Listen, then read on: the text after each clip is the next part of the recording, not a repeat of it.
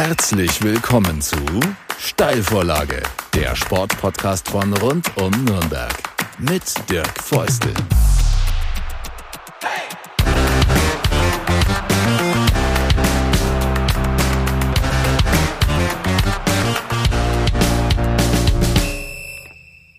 Die Steilvorlage ist wieder da, zurück aus der Sommerpause und mit einem ganz spannenden Gast, äh, Roberto Hilbert.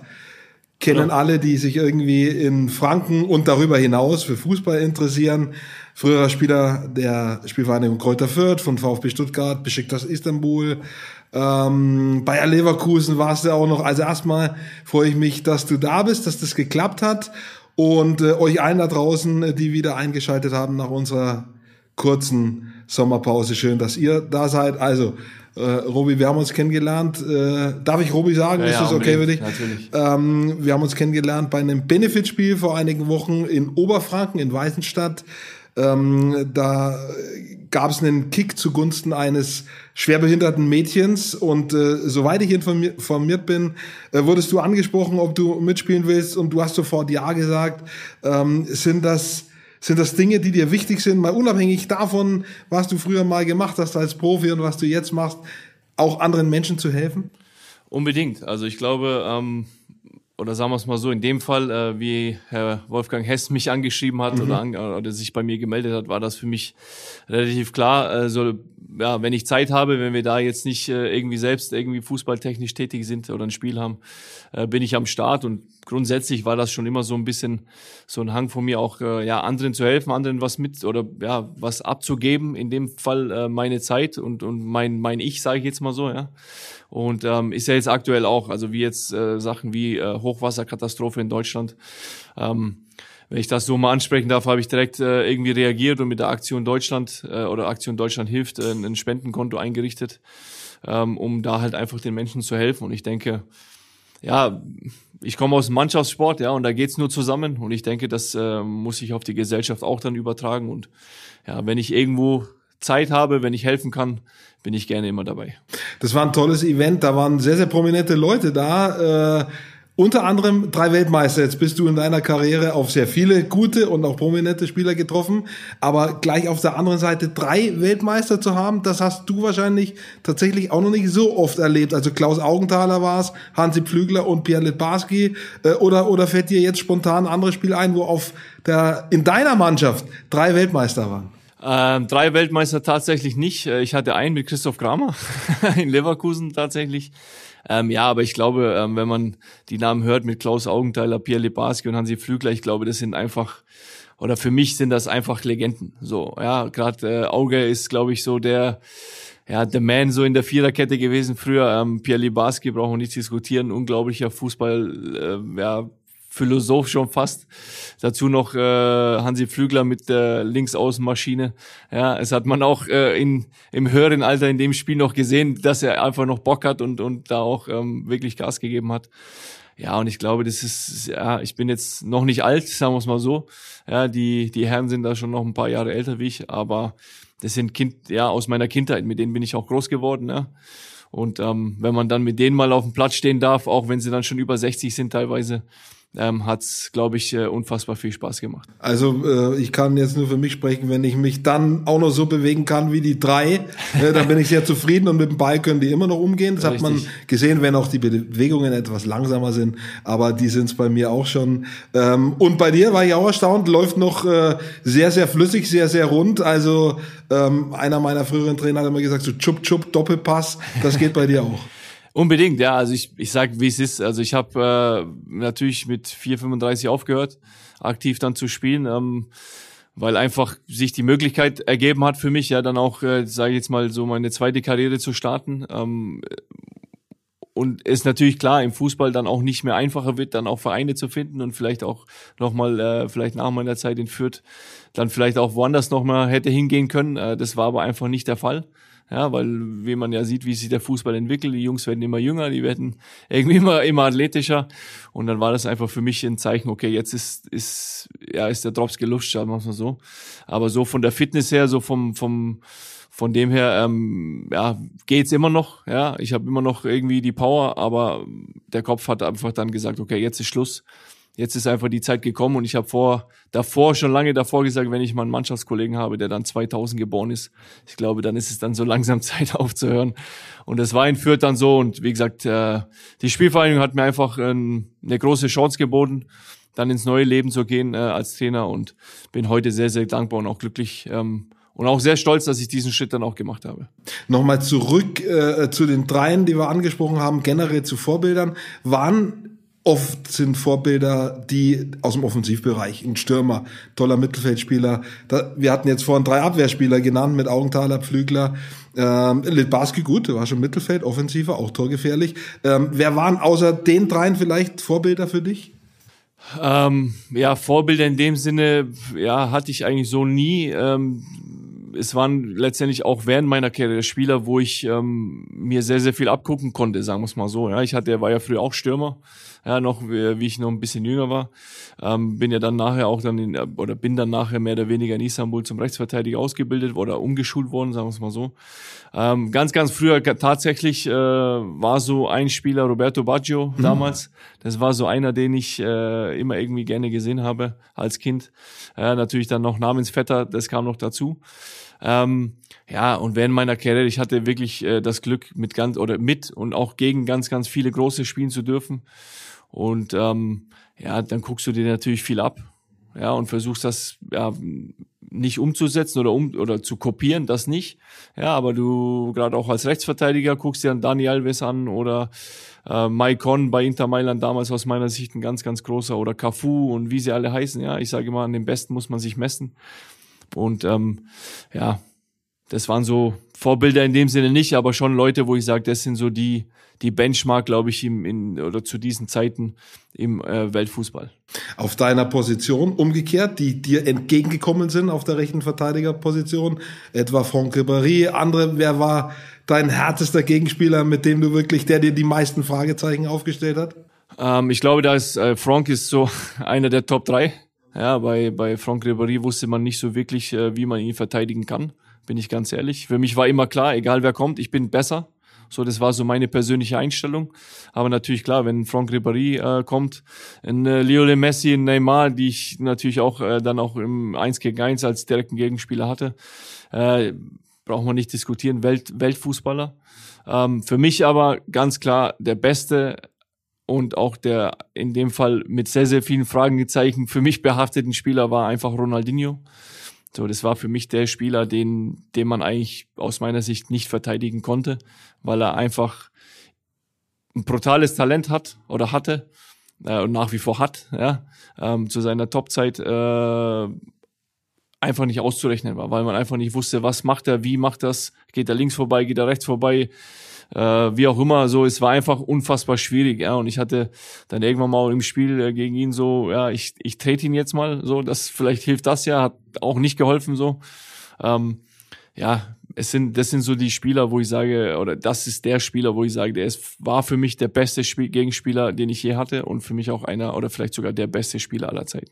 Wie intensiv hast du dich mit deinen Gegenspielern beschäftigt? Klar, wenn jetzt in den Beispielen, die du auch genannt hast, kann jeder sehen am TV. Es gibt aber auch etwas weniger prominente. Da muss man sich vielleicht schon die eine oder andere Bewegung anschauen im Videostudium. Wie intensiv hast du das gemacht? Ähm, ja, so viel wie nötig war, sagen wir es mal so. Also ich war jetzt nicht irgendwie eine Woche irgendwie vor Videoszenen gehockt und habe mir irgendwelche irgendwie meine Gegenspiele angeguckt, das gar nicht, ähm, weil ich natürlich auch die Überzeugung hatte, dass ich immer der Beste bin oder immer der Bessere bin und der Zweikampfstärkere und so weiter und so fort. Ähm, natürlich klar, du hast gerade im Profifußball und das ist ja jetzt noch mal ein Stück mehr geworden. Ja, ähm, viele, viel Manpower auch um dich herum, was Videoanalysten betrifft, Co-Trainer betrifft und so weiter und so fort, ähm, die dir natürlich dann schon sehr, sehr viele Informationen geben. Ja, du hast von Statistiken bis was auch immer irgendwie alles irgendwie zur Hand.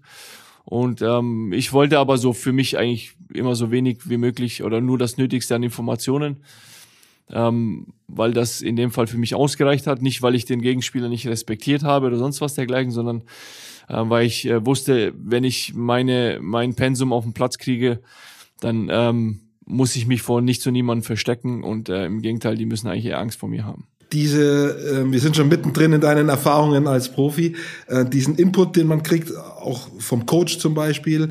Ähm, wie stark nimmt man den während eines Spiels noch auf, auch gerade wenn es in die Schlussphase geht, wenn man blau ist, ne? wenn, wenn die Konzentration auch irgendwo nachlässt, wenn die Kraft äh, weniger wird, äh, nimmt man die Informationen dann noch auf oder muss es wirklich so, so knapp sein, so gebündelt, das Allerwichtigste in Kürze, dass das sitzt?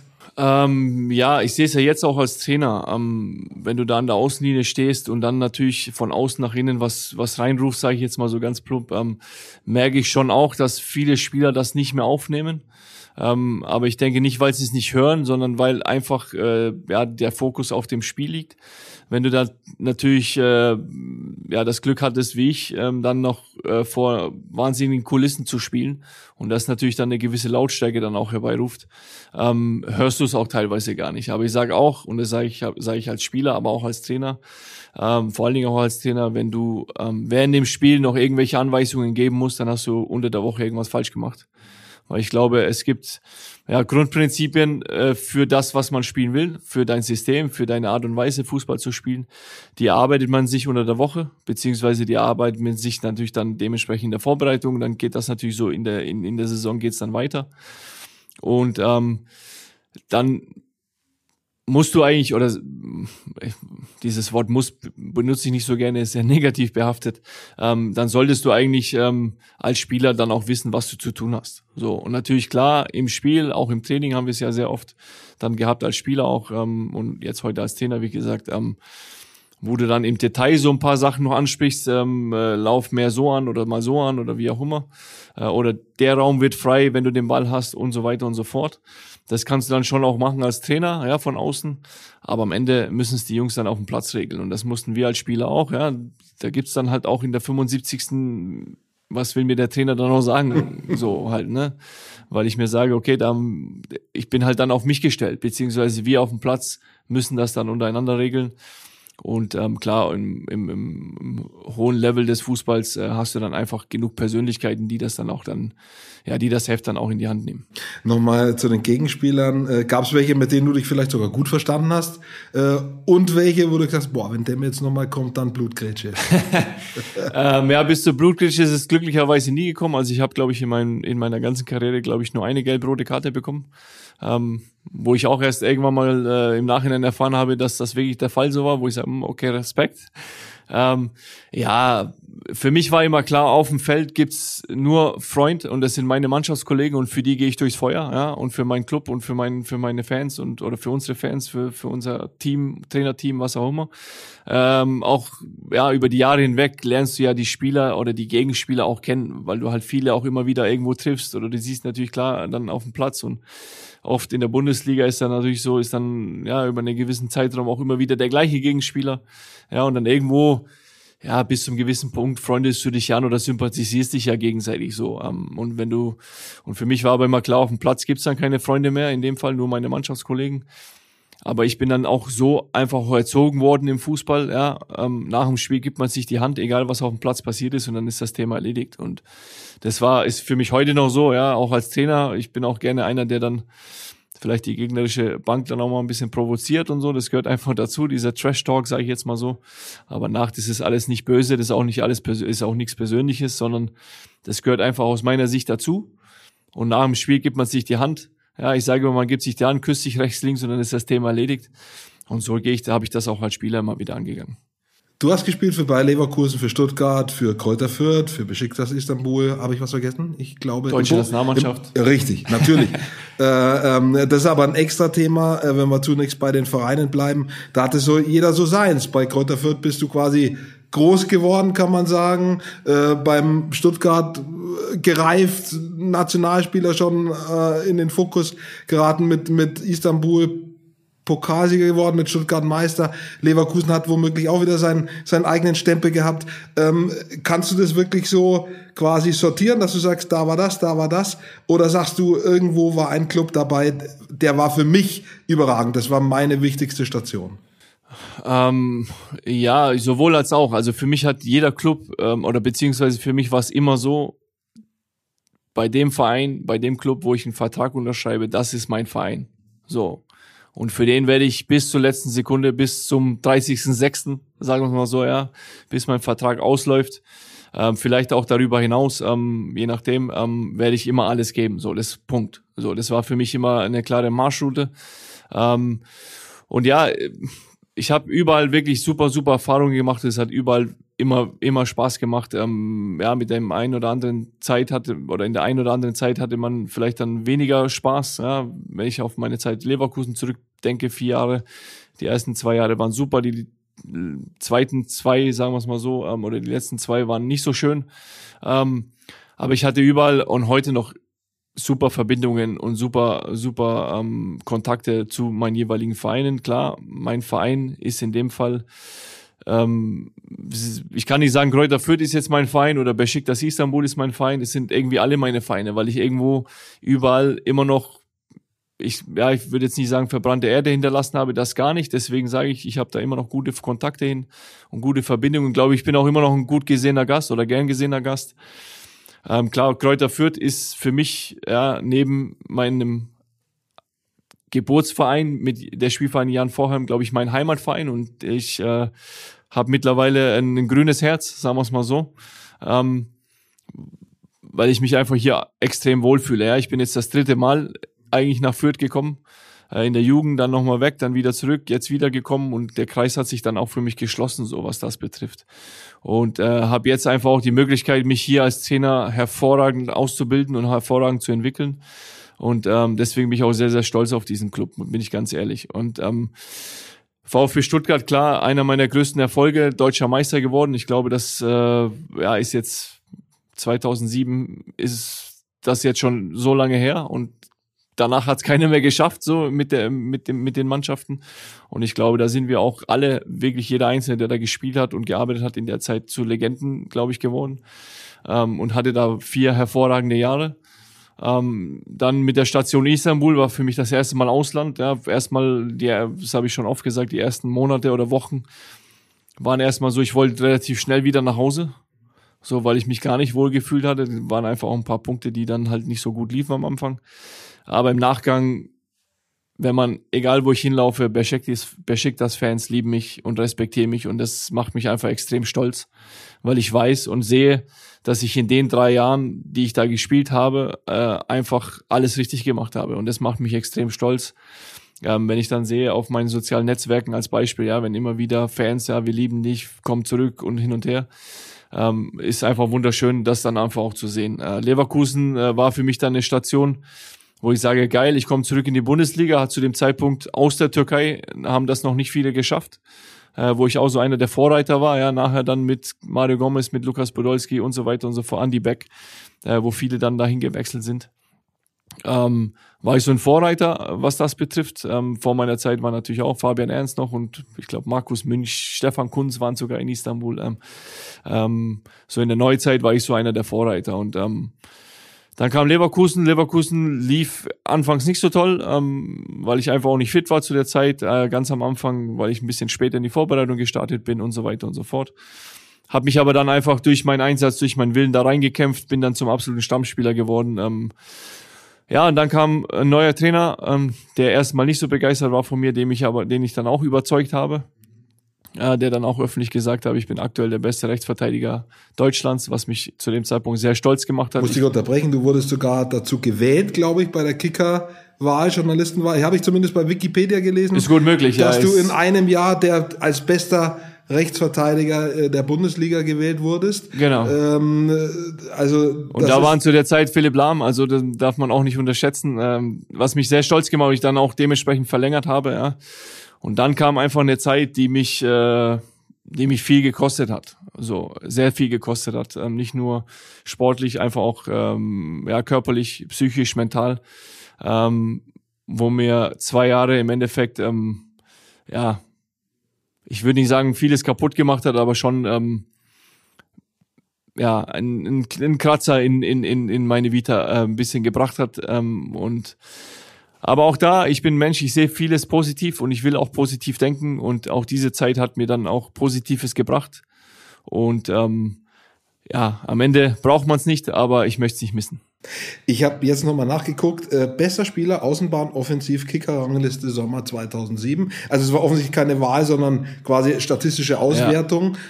Aber das bestätigt das, was du sagst. Also äh, ein schlechter war nicht der Richtig. Roberto Hilbert, deswegen kam er auch in die Nationalmannschaft. Bevor wir da kurz noch drüber reden, ähm, wie wichtig sind dir Titel äh, deutscher Meister mit Stuttgart? Also ich werde in meinem Leben, bisher war ich nicht und werde vermutlich auch nicht mehr deutscher Meister werden. Das ist ein großartiger Titel. Äh, Pokalsieger in der Türkei mit Besiktas. Auf der anderen Seite gibt es Menschen wie Toni Groß, ich glaube fünfmal Champions League-Sieger, Weltmeister, äh, mehrmals spanischer und deutscher Meister. Der hat Palmares gesammelt ohne Ende. Äh, das ist natürlich auch krass, ja. Aber ähm, gerade wenn man so einen oder zwei hat, die sind schon wertvoll, oder?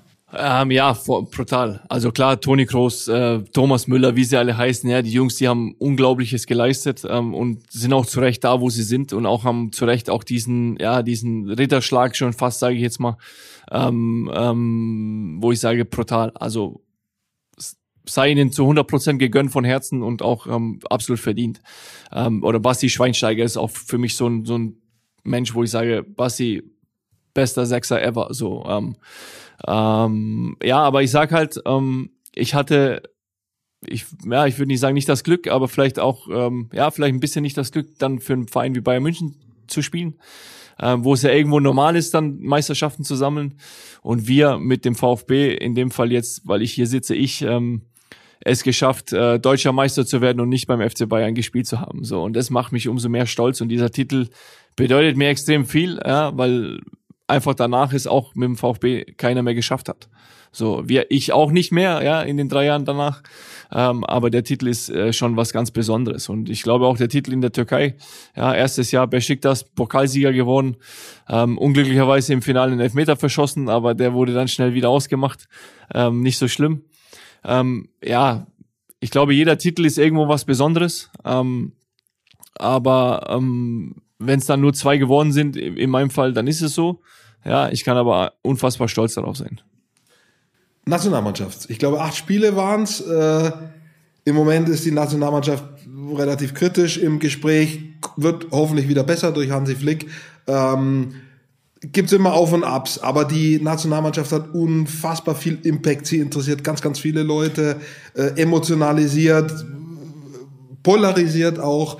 Ähm, merkt man das, wenn man da dabei ist, in was für einem ja, Tanker man sich da bewegt, äh, Nationalmannschaft? Unbedingt. Also ich glaube, die deutsche Nationalmannschaft äh, ist einfach das höchste der Gefühle. Und ich glaube, das ist in jedem Land so, ja, wenn du für deine, für deine Nation spielen darfst, dann bist du einfach auf einem ganz anderen Level angekommen. Es ist einfach so. Ich habe das damals auch gemerkt, ja, du wirst ein Nationalspieler, bist erstmal voller Vorfreude, ja, hast Länderspieldebüt und so weiter und so fort.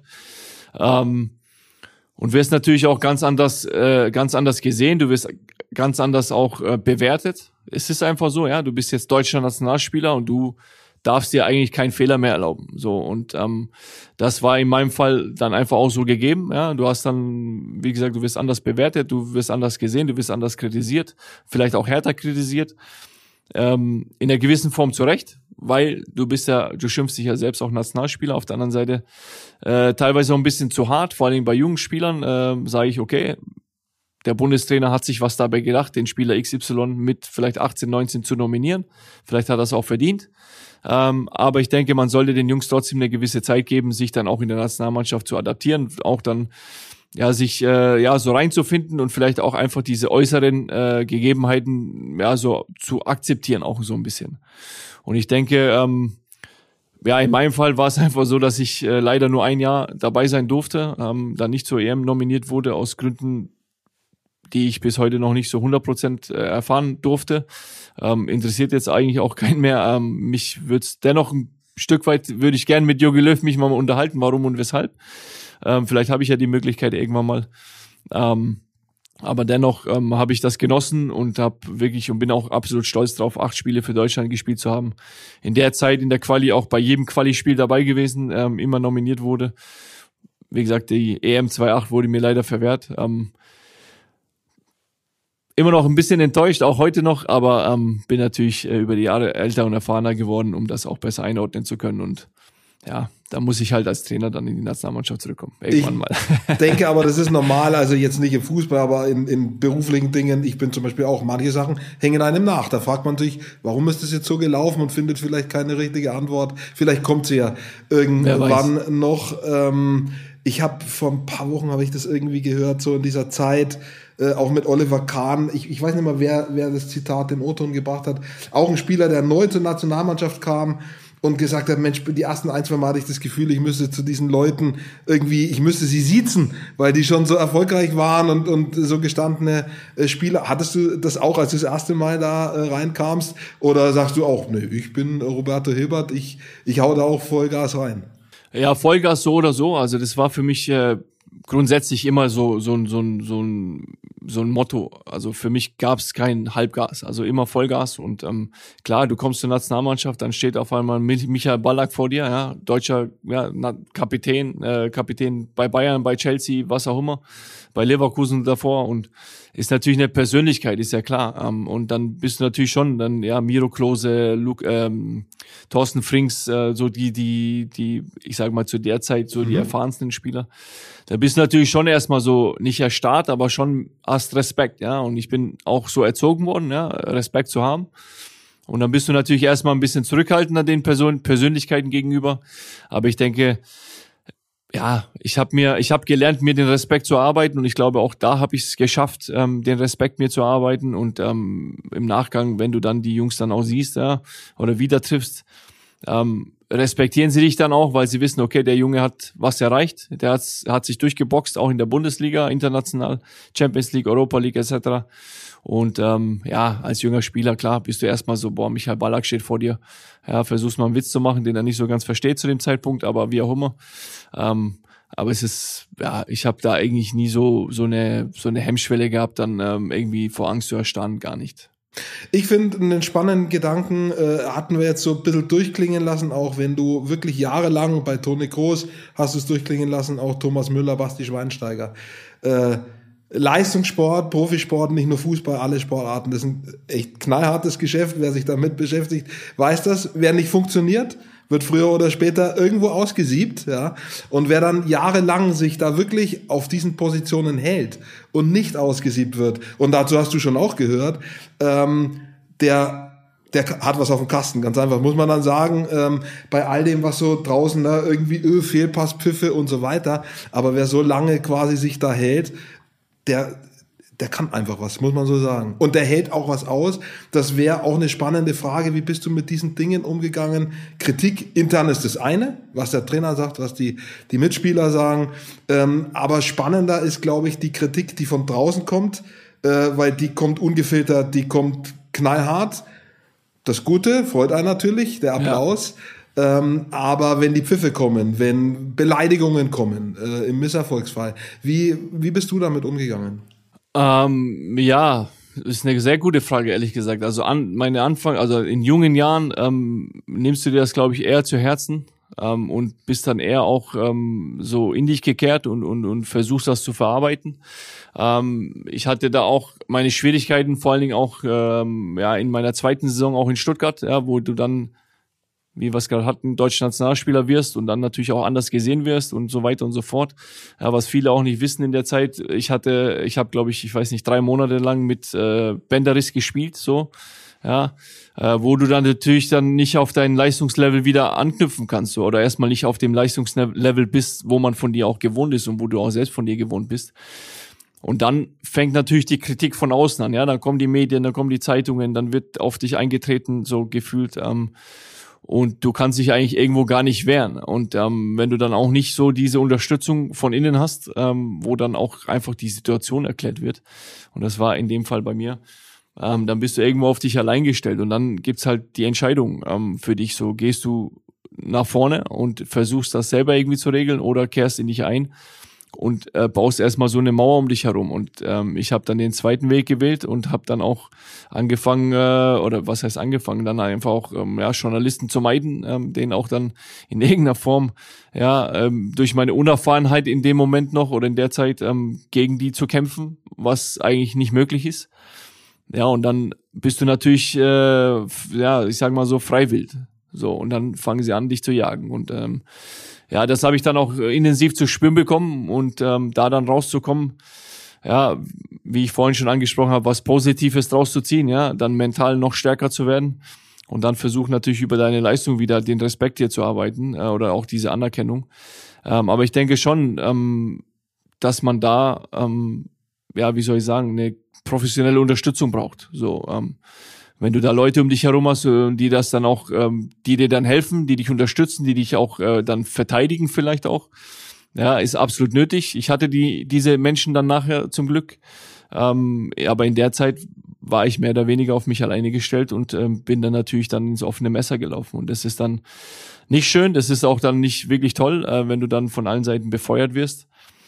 Ähm, ja, aber ich habe es letztendlich irgendwo dann hinbekommen und bin dadurch äh, vielleicht auch persönlich noch mal ein bisschen gereift. Sehr offen von dir, äh, dass du das erzählst und äh, für mich auch noch mal so ein Ding zu sagen, bei all dem Schönen, den man auch draußen sieht, im Profigeschäft toll, Emotionen, Tore, Spannung und so, aber es gibt eben auch die andere Seite, äh, den Druck, äh, was die Spieler äh, auch Spielerinnen, egal in welchen Sportarten, aktive aushalten müssen. Das ist nicht ganz leicht und ich würde mir manchmal wünschen, dass auch Fans bei aller Kritik, bei allem Unmut auch, wenn mal schlecht gespielt wird, äh, dass man das auch immer im Hinterkopf hat, dass da unten äh, am Ende einer auf dem Platz steht, der Hanno Behrens hat zu mir gesagt, äh, ob ich jetzt eine Million verdiene oder 2000 Euro, am Ende bin ich Hanno Behrens und bin ein Mensch mit quasi Richtig. denselben Gefühlen wie jeder andere auch und bin genauso verletzt, wenn jemand zu mir äh, eine Beleidigung ausspricht oder nicht. Das wäre schön, wenn bei allen berechtigten Piffen auch mal, wenn schlecht läuft, dass auch das die Fans im Hinterkopf haben, äh, dass da unten ein Mensch auf dem Platz steht, der sich das zu Herzen nimmt, äh, der manch mehr, mancher weniger.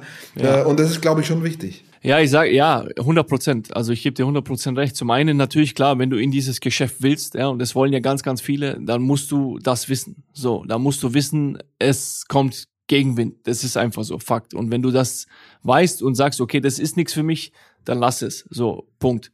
Ähm, klar, ja, der heutige Markt im Fußball, der ist schön, der ist toll, der ist, braucht man nicht diskutieren. Du kannst, äh, glaube ich, ganz, ganz viel Geld verdienen. Das ist auch schön.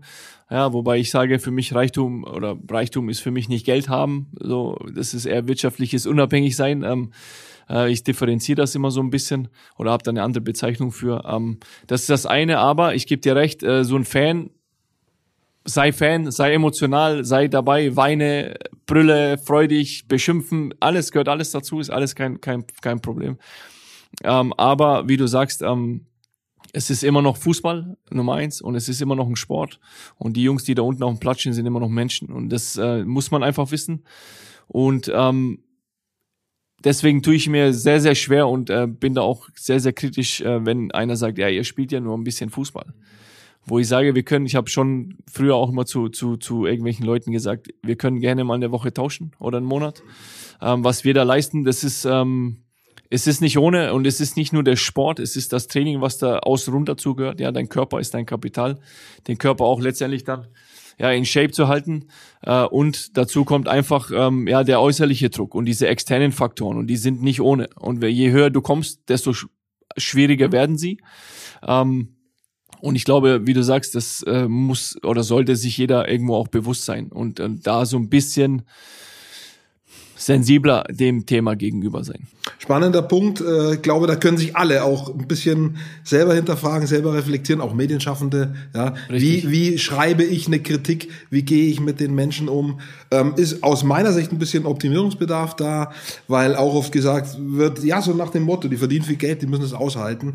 Und das ist mir persönlich zu einfach äh, zu undifferenziert. Äh, ich finde, da müsste allgemein müsste man fairer miteinander Richtig. umgehen. Ähm, du hast die Möglichkeit in deiner Tätigkeit als NLZ-Coach bei Fürth auch darüber zu sprechen, die jungen Leute aufzuklären, zu warnen. Ich gehe auch davon aus, dass du das machst, dass du auch denen offen sagst, was deine Erfahrungen waren. Äh, also nicht nur der Motivationspart und der, äh, wie kann, man, kann ich mich verbessern Part, sondern eben auch, auf was muss man so rechts und links ein bisschen achten.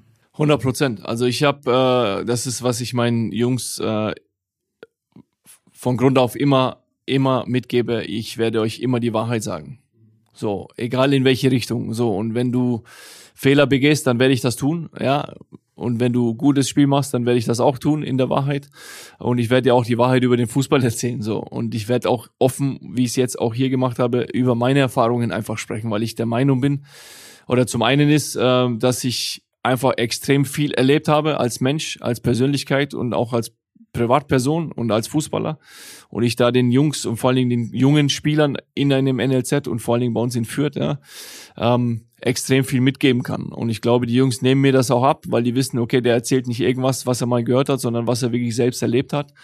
Ähm, und das ist mir extrem wichtig, das den Jungs auch einfach mitzugeben, weil sie das Ziel haben, Profi zu werden, ähm, aber von mir einfach auch hören, nicht das, was die schöne, schöne bunte Welt des Fußballs ist, sondern auch was die nicht so schöne Seite des Fußballs ist. Und ähm, ich denke, da muss man grundsätzlich äh, in diese Ausbildung hinkommen, den Jungs äh, ja nicht nur auf den Schultern zu klopfen und nicht zu sagen, ah, du bist super, du bist toll und dies da oben ist Weltklasse und da verdienst du so viel Geld und die schöne bunte Welt und ähm, ja, du hast ein schönes Leben und wie auch immer. Ja, wenn du gut bist, hast du ein schönes Leben, du kannst dir was leisten, keine Frage. Ja, aber dahin zu kommen ist nicht super schön und es ist auch nicht einfach und es ist schwierig. Man muss viel einbüßen. Ja, ich habe als Jugend, Jugendlicher, ja, konnte ich im Sommer halt einfach nicht ins Schwimmbad bei 35 Grad. Ich saß im Zug, ja, nach Fürth oder nach Nürnberg und ähm, das war halt dann so. Aber ich wollte das auch und ich wollte es und ich glaube, das ist so ein so ein Punkt oder so ein so ein Wort, ja, Wille und Ehrgeiz und äh, Überzeugung, das auch tun zu wollen. Und das war bei mir immer gegeben. Und ich denke, ähm, ja, ich habe lustigerweise gestern äh, äh, Hermann Hermann Gerland gehört, ja, den ich unfassbar geil finde und für mich eine absolute Legende ist, der gesagt hat, ähm, Übung macht den Meister. Das ist das eine, aber wenn ich einem Spieler ähm, ja was mitgebe und er es einfach nicht möchte, dann kann ich ihm das 50 mal sagen. Es wird nichts bringen. So und das ist was ich halt unseren Jungs einfach mitgebe. Ihr müsst das wollen. Ihr müsst das machen und ihr müsst das tun und ihr müsst das mit Überzeugung machen. Und selbst einen Fehler kannst du mit Überzeugung machen. Ja, ich habe mich übrigens öfter fürs Freibad entschieden, deswegen moderiere ich jetzt Podcasts und bin, ich habe auch gekickt äh, mit Daniel Felgenhauer zusammen. Ich weiß nicht, ob hast du noch Wir haben auch zusammen gespielt, kicken ja. können, genau. Äh, der war nicht so oft im Freibad, also du kannst sehen, es passt genau, was du sagst. Ja. Aber ich hoffe, dass ich meine Sache auch halbwegs gut mache. Ähm, Kräuter Fürth ist ein extrem stabiler Club. Das liegt unter an, es liegt an vielen Sachen an, an cleverer Nutzung von Ressourcen, aber eben auch an guter Jugendarbeit. Was ist euer Code? Was, was, was ist eure Strategie? Ob jetzt Roberto Hilbert da ist oder ein anderer NLZ-Trainer. Was ist, äh, ja, äh, was verfolgt ihr? Was macht euch da gut? Ja, wir verfolgen genau das Ziel, junge Spieler auszubilden. Und ich glaube, ähm, mit den Anfängen, ja, mit, mit äh, Helmut Hack, ich glaube, der das, der das über, über zwei Jahrzehnte einfach auch dahin gebracht hat, wo wir heute sind. Er ist, glaube ich, einfach der Vater des Ganzen, so muss man einfach so sagen. Und hat das aus meiner Sicht an äh, Rashida Susi in dem Fall und an Holger Schwiewagner ähm, und an Dirk Weißert einfach hervorragend übergeben. Äh, und die Jungs machen, oder diese Männer, sagen wir mal so, sind ja keine Jungs mehr, Entschuldigung an alle, ähm, machen einen hervorragenden Job. So und wir haben einen klaren Plan. So, wir wissen, wir sind Kräuter Fürth, wir wissen, was wir haben, wir wissen, wer wir sind. Und äh, wir wissen auch, was wir schon geleistet haben in den letzten 24 Jahren. So, und ähm, ja, wir können ja auch, wenn man sieht, auf eine Historie an Ausbildungen äh, zurückgreifen oder zurückschauen, ähm, die ist ja immens. Und ähm, das ist einfach der Kleeblatt und der, der, der vierte Weg, sagen wir es mal so. Und ähm, das ist jedem bewusst, ja, im NLZ, äh, mit als NLZ-Leiter mit Mirko Reichler als sportliche Leitung, der einen hervorragenden Job macht, ähm, haben wir klare Prinzipien, ein klares Konzept, ja, das auch jeder verinnerlicht als Trainer. Und wir gehen den Weg und wir haben einfach höchste Priorität bei uns im, im NLZ, Spieler zu entwickeln, Spieler besser zu machen und die dann auch in allen Belangen, ja, und da kann ich noch 20 andere Leute, die da mit involviert sind, mit, mit äh, benennen, ähm, wo jeder einfach klar weiß, das ist mein Auftrag, das ist meine Aufgabe und wir gehen diesen Weg. Und äh, wie gesagt, ähm, Entwicklung, äh, Spieler, Spieler entwickeln, Spieler verbessern und sie bestmöglichst auf dieses Leben als Profifußballer vorzubereiten. So, und das ist der Weg. Und wir können, wie gesagt, auf äh, eine unglaubliche Historie zurückgreifen. Ja, wenn ich zurückdenke, wer alles bei uns Profi wurde im Verein. Und zu meiner Zeit, ja, ich, Heiko Westermann, Dani Adlung, Stefan Schröck, Edgar Bripp und wie sie alle heißen, die Jungs. Nikolai Müller war noch dabei und, und so weiter und so fort. Ja, die sind alle Bundesligaspieler geworden. So und ähm, teilweise ja mit Heiko und mir Nationalspieler, David Raum, Europameister jetzt. Ja, und das macht uns extrem stolz und kann uns äh, eigentlich nur ähm, noch mehr Push und noch mehr Motivation für die Zukunft geben. Für dich selbst, äh, Horst Sobisch zum Beispiel, äh, hat bis jetzt vor kurzem, hat er, ist er kurz mal beim HSV eingesprungen als Cheftrainer noch, ähm, aber ansonsten hat er irgendwie seine Trainerzeit der Jugend gewidmet. Ist das was, wo du sagst, ich will dabei bleiben bei der Jugend? Oder sagst du, ich kann mir auch mal vorstellen, äh, äh, ja, irgendwo zweite, erste Liga, dann Senioren zu trainieren? Äh, aktuell, äh, ja, also ich bin ja jetzt eigentlich im Herrenbereich tätig, ja, als U23 Co-Trainer, ähm, obwohl bei uns äh, noch nicht alle ganze Männer sind äh, in der Mannschaft, aber das werden sie auch noch, das ist kein Problem. Ähm, und natürlich klar mit mit äh, ja, der individuellen Geschichte Übergangskoordinator ähm, mit den mit den Jungen dann auch trainieren äh, darf äh, und auch mir unfassbar viel Spaß macht.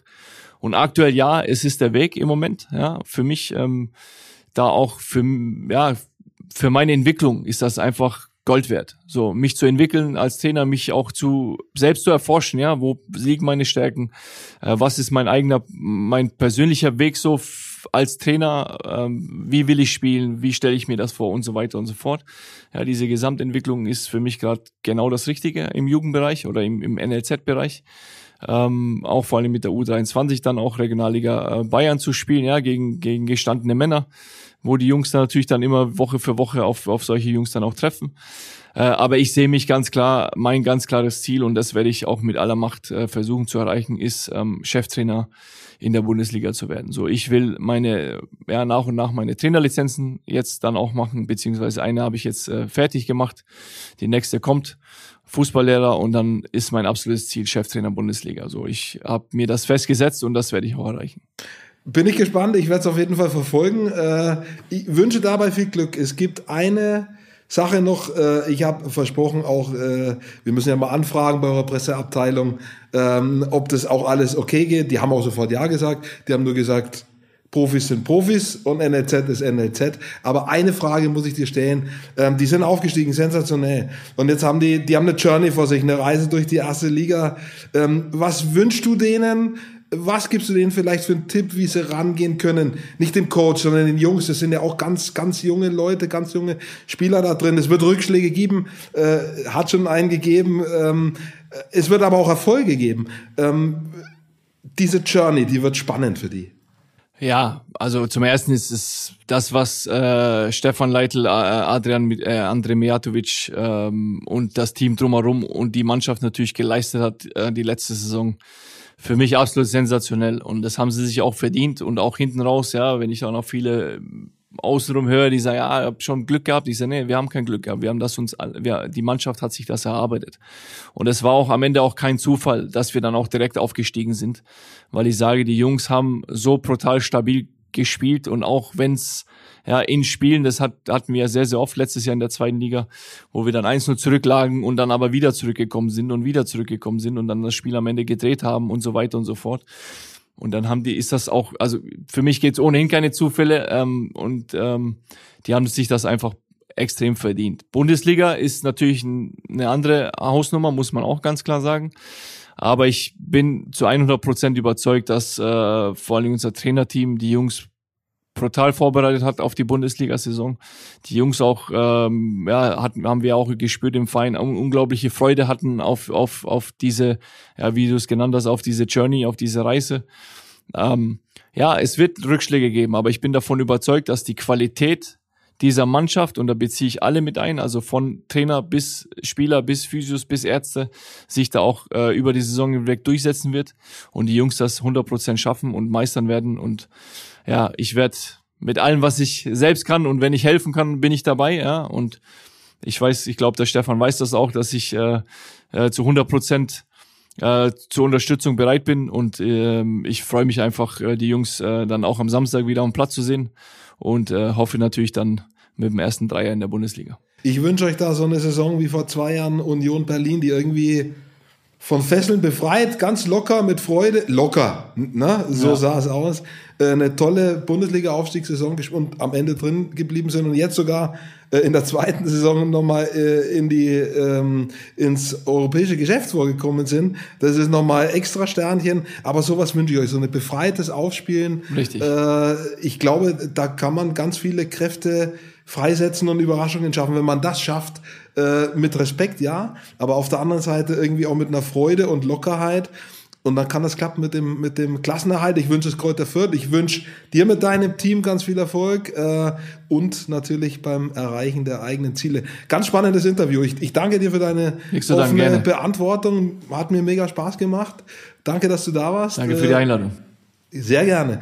Ähm, in der nächsten Folge Weiß ich gar nicht. Also wir beschäftigen uns demnächst auch nochmal mit dem Club. Das kann ich schon mal sagen. Aber nicht mit den Profis. Äh, ich baue ein bisschen die Spannung auf.